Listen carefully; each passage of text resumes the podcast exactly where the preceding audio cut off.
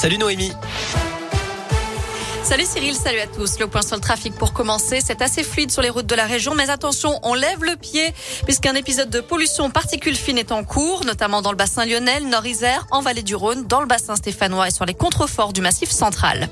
À la une, la baisse du chômage. Le nombre d'inscrits à Pôle emploi en catégorie A, donc sans activité, a diminué de près de 6% au quatrième trimestre 2021. Ils étaient 3 336 000 inscrits, ce qui représente plus de 200 000 chômeurs en moins par rapport au trimestre précédent. En un an, le chômage a chuté de 12,6%. Autre chiffre, 37% des salariés d'EDF en grève aujourd'hui. Ils manifestent contre la demande de l'État de vendre davantage d'électricité à bas prix aux concurrents d'EDF pour contenir la facture des ménages et des entreprises. Les salariés craignent que ça ne mette en danger la santé du groupe. La direction, elle, estime qu'il n'y a pas de raison de s'inquiéter pour l'avenir d'EDF. Dans la région, près de 200 personnes ont manifesté ce matin devant la centrale du budget dans l'Ain. Un député de la Loire au soutien des Verts, Régis Joannico, rejoint officiellement l'équipe de campagne de Yannick Jadot pour la prochaine présidentielle. L'élu stéphanois devient délégué en charge du sport et de l'éducation populaire pour le candidat Europe Écologie Les Verts. Alors qu'à droite, la campagne de Valérie Pécresse s'organise. Son comité de soutien dans la Loire sera présenté après-demain avec plusieurs coprésidents. Le député Dino Signeri, le sénateur Bernard Bonne, le président euh, Georges Ziegler ou encore le maire de Feur, Jean-Pierre Tête, le tout sous la conduite de Laurent Vauquier, président national de ce comité de soutien des élus.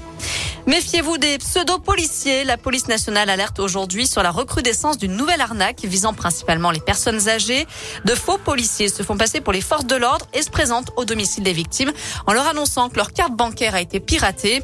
Ils en profitent alors pour leur demander leur code confidentiel, un élément qu'il ne faut en aucun cas communiquer, je le rappelle.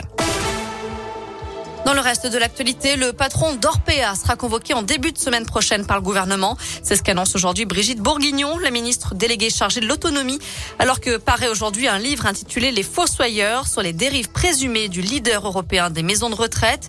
L'auteur y décrit un système où les soins d'hygiène, la prise en charge médicale, voire les repas des résidents sont rationnés par souci de rentabilité. Accusation démentie par la direction du groupe. Enfin, Pascal Obispo, Matt Pokora, Nico Saliagas, les messages de soutien se multiplient pour Florent Pagny. L'artiste a annoncé hier soir souffrir d'un cancer du poumon qui ne peut être opéré. Il doit donc annuler tout le reste de sa tournée pour les 60 ans. Il doit subir un traitement de chimiothérapie pendant les six prochains mois.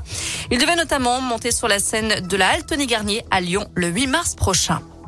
Voilà pour l'essentiel de l'actu. On jette un œil à la météo pour cet après-midi. C'est plutôt gris dans l'ensemble. Hein. On aura peut-être quelques éclaircies, mais elles resteront bien, bien timides. Les températures varient entre 2 et 4 degrés pour les maximales. Demain matin, attention sur les routes, il y aura à nouveau beaucoup de brouillard givrant. Merci beaucoup.